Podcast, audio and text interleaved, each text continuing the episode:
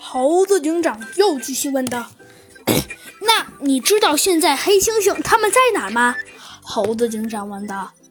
长毛象啊，又在纸上慢吞吞地写道：“按着以往，他们现在应该在镇子镇子挨家挨户的查房吧？”哦，呃，这个呀，猴子警长想了想，说道：“那好吧，那你带我们去，我们马上。”就跟着你一起去看看这些黑猩猩在干些什么。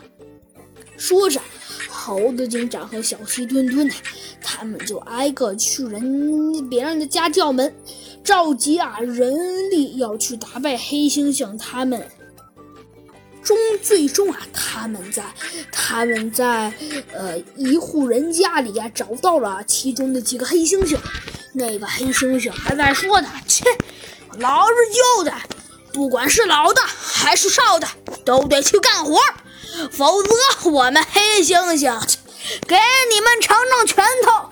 这时，猴子警长实在按捺不住了，他掏出了他的手枪，对着黑猩猩说道：“以正义之名，我宣布，犯人就是你，黑猩猩。”就这样，黑猩猩被捕了。